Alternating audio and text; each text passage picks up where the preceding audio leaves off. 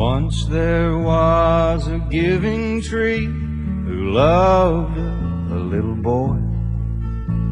And every day the boy would come to play.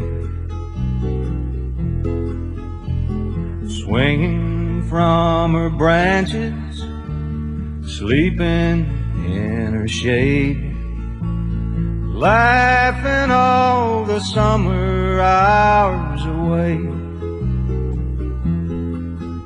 And so they loved, oh, the tree was happy. Oh, the tree was glad. But soon the boy grew older and one day he came and said, Can you give me some money, tree, buy some things I've found?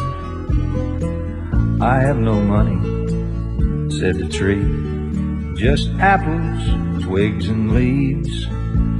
But you can take my apples, boy, and sell them in the town. And so he did, and oh, the tree was happy.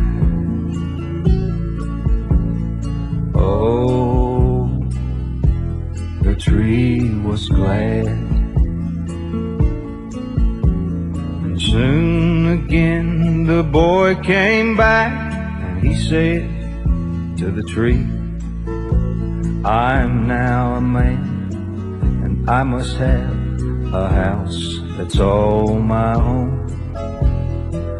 I can't give you a house, he said. The forest is my house. But you may cut my branches off build yourself a home. And so he did. Oh, the tree was happy. Oh, the tree was glad.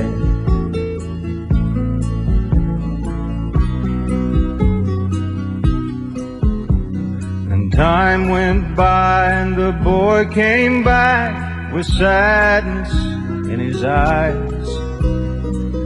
My life has turned so cold, he said, and I need sunny days. I've nothing but my trunk, she said but you may cut it down and build yourself a boat and sail away. And so was happy. Oh, the tree was glad.